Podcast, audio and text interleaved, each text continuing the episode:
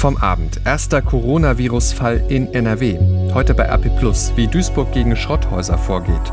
Und das kommt auf uns zu, das Bundesverfassungsgericht entscheidet über das Verbot der geschäftsmäßigen Sterbehilfe. Heute ist Mittwoch, der 26. Februar 2020. Der Rheinische Post Aufwacher. Der Nachrichtenpodcast am Morgen. Guten Morgen, ich bin Henning Bulka. Herzlich willkommen an diesem Mittwochmorgen. Ich bringe euch jetzt auf den aktuellen Stand, was ihr wissen müsst. Ja, das war wohl am Ende nur eine Frage der Zeit. Jetzt ist der Moment da. Es gibt den ersten Fall einer Coronavirus-Infektion in Nordrhein-Westfalen. Diese Nachricht habt ihr gestern Abend schon exklusiv bei uns auf RP Online gelesen. In Erkelenz ist der Fall aufgetreten. Dort ist gestern Mittag ein Mann mit Symptomen einer schweren Lungenentzündung eingeliefert worden ins Krankenhaus. Er ist nun über Nacht in die Uniklinik nach Düsseldorf gebracht worden. Hier wird er weiter behandelt. Auch seine Frau zeigt Symptome. Jan-Henne Reitze berichtet für die Deutsche Presseagentur. Wie geht es dem Patienten denn? Sein Zustand ist ernst. Wie bei anderen Fällen, in denen das Coronavirus schwer verlaufen ist, hatte der Mann aber eine Vorerkrankung. Welche genau ist nicht bekannt. Auch seine Frau hat Symptome, die darauf hindeuten, dass sie mit dem Coronavirus infiziert ist. Das ist aber noch nicht sicher nachgewiesen. Auch sie wird behandelt und ist isoliert. Angesteckt hat sich der Mann möglicherweise bei einem Bekannten, der auf Geschäftsreise in China war. Der Kreis Heinsberg, aus dem der Patient stammt, hat einen Krisenstab eingerichtet. Schulen und Kitas Kitas bleiben dort heute geschlossen. Ja, und auch die Kreisverwaltung bleibt für den Publikumsverkehr zu. Heute tagt dann auch der Krisenstab von NRW. Wir halten euch dazu natürlich auf dem Laufenden auf RP Online. Dort gibt es auch schon einen Bericht von der Uniklinik in Düsseldorf von unserem Reporter Christian Schwertfeger. Auch in Baden-Württemberg gibt es jetzt einen ersten bestätigten Fall des Coronavirus. Ein 25-Jähriger aus dem Kreis Göppingen in Baden-Württemberg hat sich wohl auf Reisen in Italien infiziert. Jan Henner, wie geht es denn dem jungen Mann?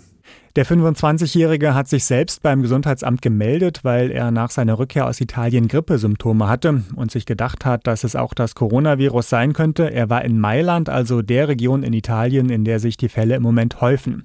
Er wurde im Krankenhaus isoliert und jetzt wird geprüft, mit wem er zuletzt Kontakt hatte. Im Zweifel sollen diese Personen dann zu Hause bleiben und sich von anderen fernhalten. Das Gesundheitsministerium in Baden-Württemberg beruhigt aber und sagt, auf diese Situation sind wir gut vorbereitet. Insgesamt gibt es jetzt also mindestens 18 Fälle des Coronavirus in Deutschland. Müssen wir jetzt damit rechnen, dass es hier einen richtigen Ausbruch gibt? Es wird anscheinend zumindest schwieriger, Infektionsketten, die dann auch innerhalb Deutschlands auftreten könnten, zu vermeiden. Das ist bisher ja gelungen, zum Beispiel bei den Rückkehrern aus der chinesischen Stadt Wuhan. Bundesgesundheitsminister Jens Spahn sagt aber, dass bisher noch keine Notwendigkeit gegeben sei, die Grenzen zu schließen. Reisende, die zum Beispiel nach Italien fahren oder fliegen oder von dort zurückkommen, sollen aber verstärkt darauf aufmerksam gemacht werden, dass sie sich beim Gesundheitsamt melden sollen, wenn sie Symptome bekommen. Ja, und Pläne auch für größere Quarantänemaßnahmen, die liegen in der Schublade. Jan-Henne Reitze, Dankeschön. Gestern war Gesundheitsminister Jens Spahn zu Beratungen in Italien. Dort gibt es ja aktuell den ersten größeren Ausbruch des Virus Virus in Europa. Es ist deshalb eine neue Lage, weil sich nicht mehr jede Infektionskette nachvollziehen lässt. In Italien ist etwa nicht bekannt, wer das Virus dort ursprünglich verbreitet hat. Zehntausende sitzen aktuell in Sperrzonen fest in Italien. Frage an Claudia Wächter für die Deutsche Presseagentur in Rom. Wie verhalten sich die Italiener denn dazu?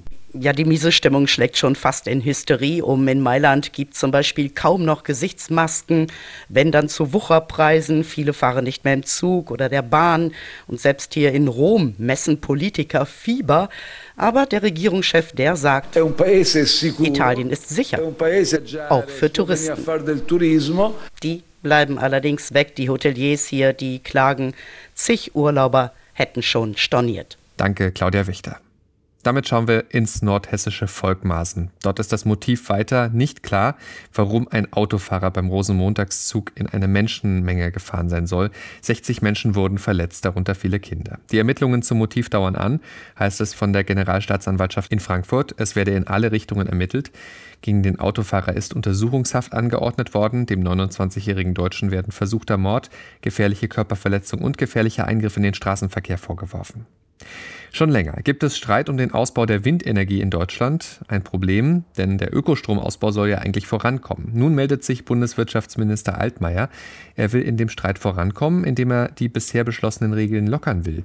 Das berichtet der Spiegel unter Berufung auf einen Gesetzentwurf aus Altmaiers Ministerium. Konkret geht es um den Mindestabstand zwischen Windrädern und Wohnsiedlungen. Bislang soll der bei 1000 Metern liegen. Bundesländer und Kommunen müssten sich aktiv gegen diesen Abstand entscheiden, damit er nicht gilt. Das könnte nun umgekehrt werden.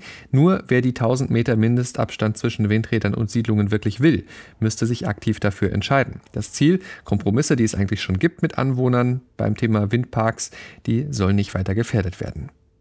Damit schauen wir auf den Fußball. Der FC Bayern München hat einen großen Schritt in Richtung Viertelfinale der Champions League gemacht. Auswärts beim FC Chelsea haben die Bayern gestern Abend ihr Achtelfinal-Hinspiel gewonnen mit 3 zu 0. Das Rückspiel ist in drei Wochen. Außerdem trennten sich Neapel und der FC Barcelona 1 zu 1. Jetzt zu dem, was ihr heute bei RP Plus lest, abgesehen von allen Infos natürlich rund um das Coronavirus in NRW. Und da schauen wir heute nach Duisburg in eine Welt, die die meisten von uns wohl meistens ausblenden. Die Welt der Schrotthäuser. In Duisburg gibt es eine eigene Taskforce, die gegen solche Häuser kämpft. Mittlerweile 50 Immobilien sind von den Kontrolleuren dort schon geschlossen worden. In den Häusern leben vor allem Zuwanderer unter katastrophalen Bedingungen meistens. Nicht selten besteht Gefahr für Leib und Leben, gerade beim Brandschutz. Deshalb müssen die Behörden handeln äh, und die Häuser dicht machen. Sie finden dabei teils Schlimmes. Einer der Kontrolleure erzählt, Zitat, in einem Haus endeten die Fallrohre aus den Toiletten im Keller, die Fäkalien standen da fast kniehoch, da konnten wir nur mit Ganzkörperschutz und Atemschutz rein. Später wurde dann erstmal der Keller ausgepumpt. Das sind schlimme Eindrücke, die entstehen, weil die Hausbesitzer die Immobilien meist absichtlich verkommen lassen. Wie genau die Arbeit der Kontrolleure der Schrotthäuser aussieht und wie jetzt auch andere Städte vom Modell Duisburg lernen wollen, heute bei uns bei RP Plus. Einfach auf rp-online.de slash Duisburg klicken. Bevor wir auf die Themen schauen, die heute noch wichtig werden, kurz dieser Hinweis in eigener Sache. Der Aufwacher ist für euch kostenlos, aber natürlich kosten Recherche und Produktion trotzdem Geld. Wenn ihr uns unterstützen wollt und das, was wir hier jeden Morgen machen für euch, dann geht das ganz einfach. Schließt ein RP Plus Abo ab. Das kostet die ersten drei Monate lang 99 Cent, danach 4,99 Euro im Monat und es ist monatlich kündbar. Ihr bekommt dafür vollen Zugriff auf RP Online, auch auf alle Plus-Artikel und ihr unterstützt damit auch den Rheinische Post Aufwacher. Wollt ihr ausprobieren? Geht ganz einfach auf rp-online.de slash Aufwacher-Angebot. Ich sag's nochmal, rp-online.de slash Aufwacher-Angebot. Danke für eure Unterstützung. Damit zu dem, was heute noch wichtig wird. Und da steht eine sehr grundsätzliche Entscheidung an am Bundesverfassungsgericht. Um 10 Uhr verkünden die Richter in Karlsruhe heute ihr Urteil zum Verbot der geschäftsmäßigen Sterbehilfe. Seit 2015 ist das in Kraft. Verfassungsbeschwerden dazu kamen unter anderem von professionellen Sterbehelfern und schwerstkranken Menschen, die deren Dienste in Anspruch nehmen wollen. Schauen wir jetzt genauer drauf. Arne Beckmann berichtet für die Deutsche Presseagentur. Konkret geht es ja um den Paragraphen 217 im Strafgesetzbuch. Was regelt der? Der regelt, dass die geschäftsmäßige Förderung der Selbsttötung, so steht es da, eine Straftat ist. Gemeint ist damit zum Beispiel das, was Vereine wie Sterbehilfe Deutschland gemacht haben. Die haben schwerkranke Patienten, die nicht mehr leben wollten, gegen eine Mitgliedsgebühr mit einem tödlichen Stoff versorgt. Die Befürchtung vom Gesetzgeber war aber unter anderem, dass sowas als normale Behandlungsoption rüberkommen könnte und dass sich Alte und Kranke dann unter Druck gesetzt fühlen könnten, weil sie niemandem zur Last fallen wollen. Und deswegen wurde da eben ein Riegel vorgeschoben. Nun gibt es zwar seit 2015 das Verbot. Trotzdem ist der Verein Sterbehilfe Deutschland inzwischen wieder aktiv. Wie geht das? Ja, die umschiffen das Gesetz, indem sie über die Schweiz aktiv werden. Von da aus unterstützen sie Angehörige oder Nahestehende, die beim Suizid helfen wollen. Denn der Paragraph 217 regelt, dass Nahestehende straffrei ausgehen. Also wird in der Schweiz alles geplant und vorbereitet. Angehörige bekommen dort dann eine tödliche Substanz überreicht, die dann dem Sterbewilligen ans Bett gestellt wird. Unter den Klägern sind ja nicht nur Sterbehelfer selber, sondern auch etliche schwerkranke Menschen. Worum geht es denen? Also im Grunde geht es ihnen allen darum, selber entscheiden zu dürfen, wie sie sterben. Ein Krebskranker hat 2018 mal der Süddeutschen Zeitung ein Interview gegeben dazu. Da sagt er, ich finde es empörend, wenn andere mir sagen, du musst leben, erdulden und hinnehmen. Und ein anderer sagte dem Spiegel, ich akzeptiere nicht, dass ein paar hundert Parlamentarier darüber entscheiden, wie ich zu sterben habe. Und auch Ärzte klagen gegen Paragraph 217. Warum? Ja, weil sie fürchten, dass auch sie sich strafbar machen, wenn sie Patienten auf dem Weg zum Tod begleiten. Also wenn sie Schwerstkranken zum Beispiel Opiate geben zur Linderung der Schmerzen. Die Dosen, die da verabreicht werden, können teilweise auch tödlich sein. Oder wenn sie Menschen beim Sterbefasten begleiten, so heißt das. Also wenn dann die Patienten nichts mehr essen und trinken wollen. Denn geschäftsmäßig, wie es da in dem Gesetz steht, heißt nicht unbedingt, dass da Geld im Spiel sein muss. Im Juristendeutsch heißt das so viel wie auf Wiederholung angelegt, habe ich mir sagen lassen. Und das trifft bei Palliativmedizinern ja auch zu. Wie stehen denn die Chancen, dass Paragraph 217 heute gekippt wird? Naja, es deutet zumindest einiges darauf hin, dass er nicht so in der Welt bleibt, wie er gerade ist. Also es scheint so, als würde den Richtern so eine Art Beratungslösung vorschweben, wie zum Beispiel auch beim Schwangerschaftsabbruch. Also es könnte sein, dass so ein Zwischending möglich ist, dass professionelle Sterbehilfe generell erlaubt ist, aber eben unter strengsten Sicherungen und Bedingungen. Der Präsident vom Bundesverfassungsgericht, Andreas Voskuhle, hat während der Verhandlungen im vergangenen Jahr von einem Grundrecht auf Selbsttötung gesprochen. Arne Beckmann, danke für diese Infos. Und wie die Entscheidung heute ausfällt, das erfahrt ihr dann natürlich auf RP Online. In Monheim ist heute ein besonderer Tag, denn dort startet ein vielbeachtetes Verkehrsprojekt. Die ersten selbstfahrenden Busse gehen in den Linienbetrieb in der Innenstadt von Monheim. Ja, sie fahren nur langsam und es ist auch immer noch ein Fahrer dabei, sicherheitshalber, aber trotzdem selbstfahrende Busse. Die Zukunft ist jetzt. Am Europäischen Gerichtshof in Luxemburg geht es heute um einen Fall aus Krefeld und zwar um den Ausschluss von EU-Bürgern von sozialen Grundleistungen.